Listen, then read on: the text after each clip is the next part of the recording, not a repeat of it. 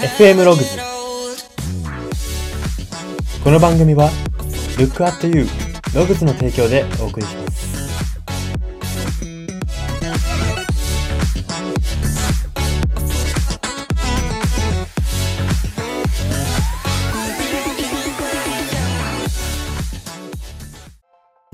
どうも。エレベーターとエスカレーターいくつになっても言い間違えてしまう人材エージェント Y です。この番組は生きる自己啓発書と言われる Y があなたの人生観、キャリア観にささやかな変化を日々与えていこうという番組です。これは取り入れたいと思うものがあったら取り入れる、そんな感覚で聞いていただければと思います。さて、今回は名言考察のコーナーです。今回特集するのが日本の名コメディアンとして名を馳せました志村けんさんの名言です。その名言というのが非常識なことをするためには、まず常識を知らなきゃいけないという言葉です。はい。えー、志村けんさんは皆様もご存知かなというふうに思います。えっ、と、今年、あの、惜しまれつつも亡くなられた方なんですけれども、日本の名コメディアンとして日本の芸能界を引っ張ってきた方でありまして、まあ、その、なんていうんですかね、コメディアンとしての活躍ぶりは海外でも認知されているような、そんな素晴らしい方でありまして、まあ、個人としてはザ・ドリフターズのメンバーとして活躍された、そんな方になっております。お笑いで数々のこう常識、テレビの常識、コメディの常識っていうのをぶち破ってきた志村さんが語るこの非常識、非常識の極意についての名言を特集していきたいと思います。では最初に読み取れるメッセージを読み解いていきたいと思います。ポイントとなるメッセージ、ポイントとなるメッセージが大きく3つあります。1つ目です。常識を知らない人の狙う非常識はただの間違いになり得るということです。まこの常識っていうのはスタンダードという表現の方が的確かもしれないんですけれども、例えばじゃあその、このまんまの例えで芸芸人の世界、芸人の世界で笑いを取ろうと思った時に、常識を知らない人の狙う非常識はただの間違いになってしまうんですね。で、例えば、例えば芸人さんで、えっと、こう、たまに芸人さんじゃないかもしれないですけど、わざと先輩とかにもタメ口を聞くキャラの人がいるじゃないですか。芸能人とかでも。で、タメ口聞いてそれが面白がられてテレビでこうチヤホヤされてみたいな方って結構いるじゃないですか。最近だと本当にいつの時期も誰かしらいるな、その枠がいるなっていうふうに私は個人的に思っているんですけれども、この方々って注意してほしいのが常識を抑えてるんですよね。業界の常識を抑えてるんですよ。その前に楽屋挨拶に行って、私こういうキャラでこういう発言しちゃうけども、よろしくお願いしますってこう根回しをしておくだとか、わからないですよ。本当にそういうことをしてるかわからないんですけれども、そういう、それ、これは一例に過ぎないんですが、こうやって自分が、ただの非常識なやつになら、うんと、なんてただの間違いな人間にならない。えっと、いい意味で非常識って思われるための根回しをきちんとしてますし、ま、あ挨拶をちゃんとするとか、そういう基本を守ってるんですね。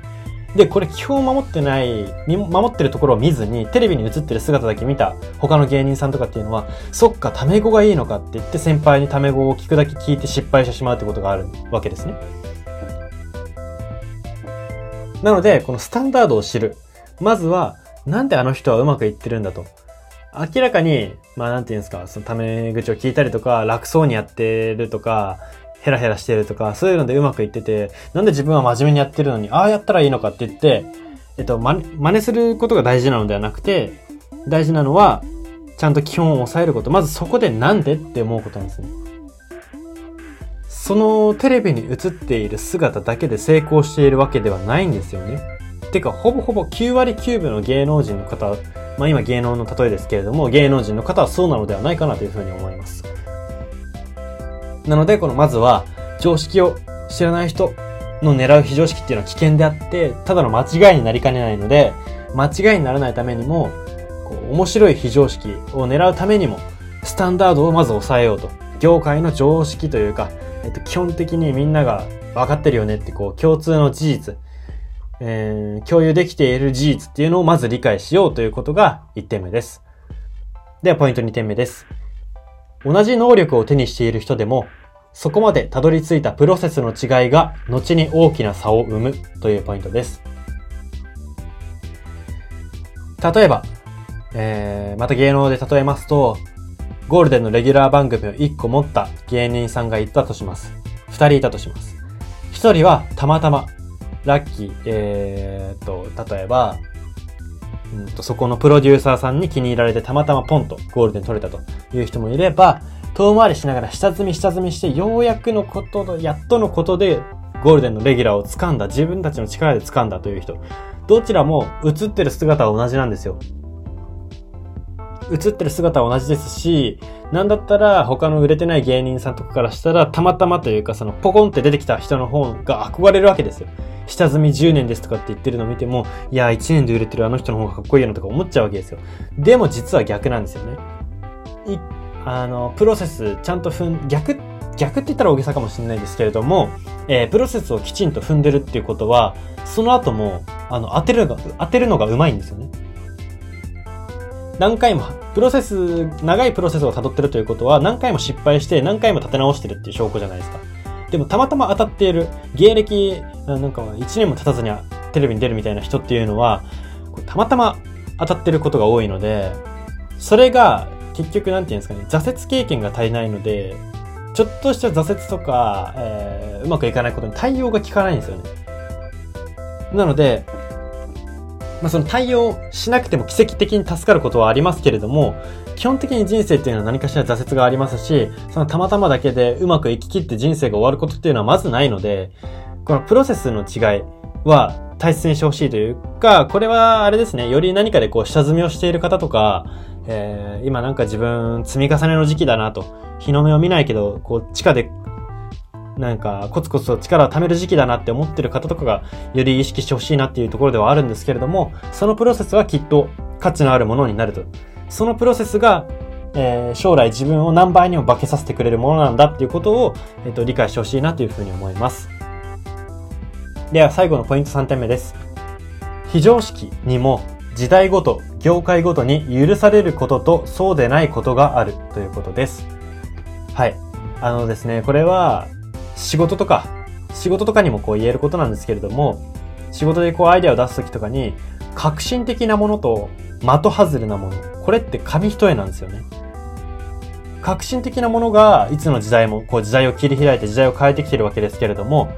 そこは的外れと紙一重の世界なんですよ。何言ってるかわからないって言われるのとギリギリの世界なんですね。だから革新的なんですよ。ギリギリじゃなかったら革新的じゃないんですよ。もうあるんですよ、きっとそういうのっていうのは。で、まあ、この革新的なものと的外れなものっていうのは紙一重なんで、それを、こう、うまく見分ける。えっ、ー、と、見分けて、狙い分けられるのが、この常識認知力というものなんですね。常識をいかに認知できるか。できているか、業界の常識、ここだけは絶対守ろうっていうところをどれだけ認知できているか、どれだけ深く心に刻めているかっていうのが、革新的なものを生みやすくしますし、逆にこの常識認知力がちょっと甘いと的外れなものになりかねないということが言えるんですね。なので、まあこれはさっきの1点目の、えー、非常識、常識を知らない人の狙う非常識はただの間違いになるっていうところと繋がるところでもあるんですけれども、結局、えー、スタンダードを知らないと、ただの間違い、ただの的外れで終わってしまう。このただの間違い、的外れが続くと信頼を失うんですよね。なので、革新的なものと信頼を失うことが紙一重とも言い換えられるんですけれども、その信頼を失わないためにもって言ったらちょっと目的とかはおかしくぐちゃぐちゃになっちゃうのかなとは思うんですけれども、まあうまくその業界とか、え、仕事を楽しくやっていくためにも信頼を失わない意識っていうのも大事ですし、でも、かといって信頼を失いたくないから何もしないっていうのも、なんか覚えてもらえないというか、キャラがないってなっちゃうので、革新的なことを狙っていくべきだと思いますし、そのためには最初にまず常識を認知しようよと。自分業界の常識ちゃんと認知できてるかなってこう自問しようよということが、えっ、ー、と、伝えたいことになります。はい。ということで、ここからは人生観、キャリア観に転用するとどういうことが言えるのか、その考え方のポイントを大きく3つご紹介します。1つ目です。人と違うことで長いこと輝ける人というのは、実は基本を抑えた堅実派ということです。はい。えー、人と違うことで長いこと輝けている人っていうのはスーパースターとかこうイメージできるかなというふうに思うんですけれども、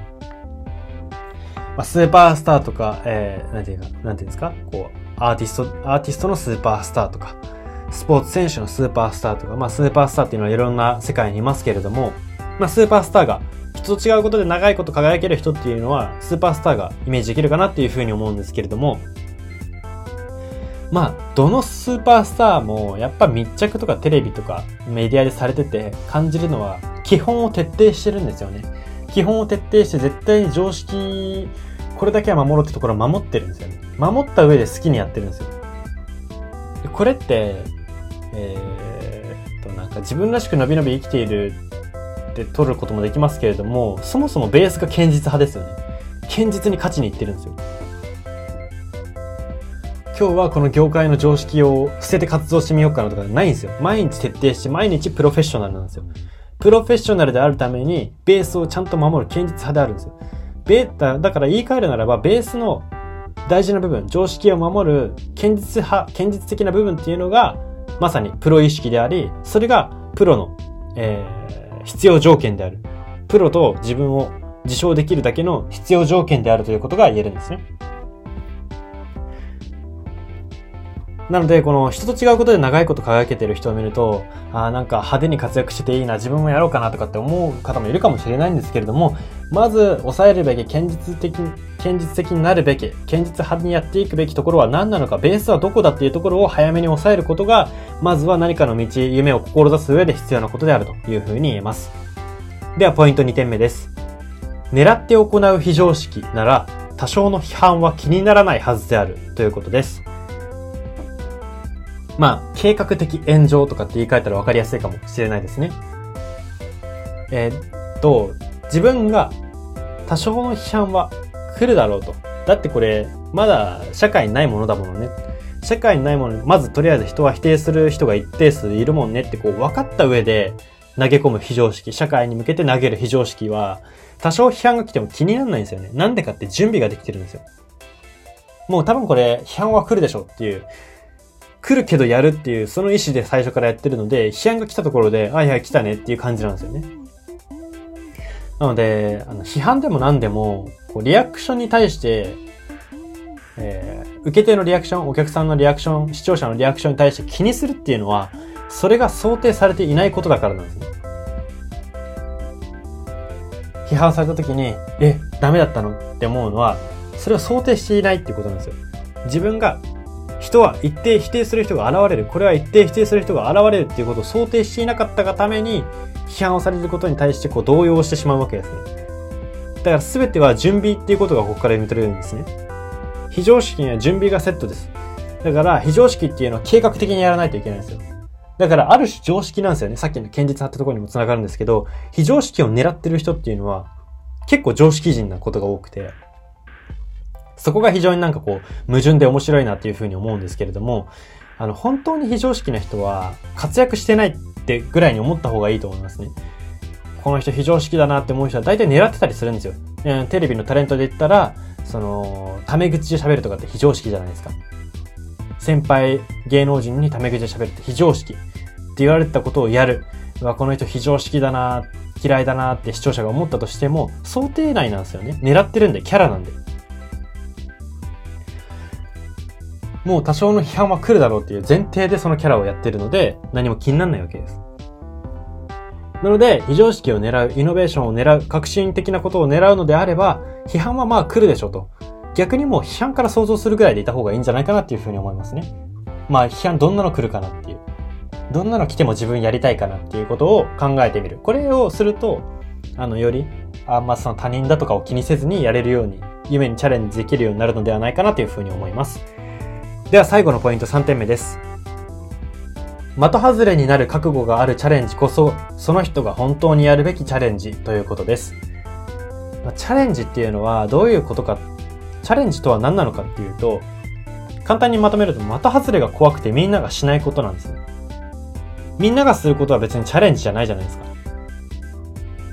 的外れが怖くて、的外れになってしまう。的外れになってしまう、ただの間違いになってしまうこと、こういうのが怖くてみんながしないこと、それこそがチャレンジというものなんですね。だつまりどういうことかっていうと、的外れでも突き詰められることというのが、その道のチャレンジの才能と言えるということなんですね。的外れが怖くてみんながしないことがチャレンジ。じゃあなんでか、なんでそう思えるのかっていうと、的外れになるパターンが完全にある。えっ、ー、と、チャレンジには失敗というものが必ず存在するからなんですね。えー、結局なんだかんだ失敗しないって分かってたらみんなやるんですよ。でも本当に失敗することがあるっていうことが分かってるからみんなが手をつけないわけですね。じゃあチャレンジする人っていうのはどういう覚悟を持つ必要、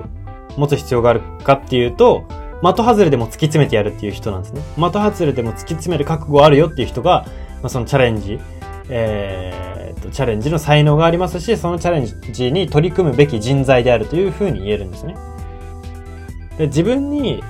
なんか自分らしく生きるにはとか、自分にしかできないこと、生涯に何か残せることは何かってか考えることは皆さんもあるかなっていうふうに思うんですけれども、まあ、シンプルに最初に的外れでもやりたいことは何だろうっていうことを自分に聞いてみると、意外とグッと絞られるんじゃないかなっていうふうに思いますし、絞ると意外と行動っていうのはスッと取れるようになっていくので、今こう行動を取れてる人も取れてない人も、今一度、こう的外れ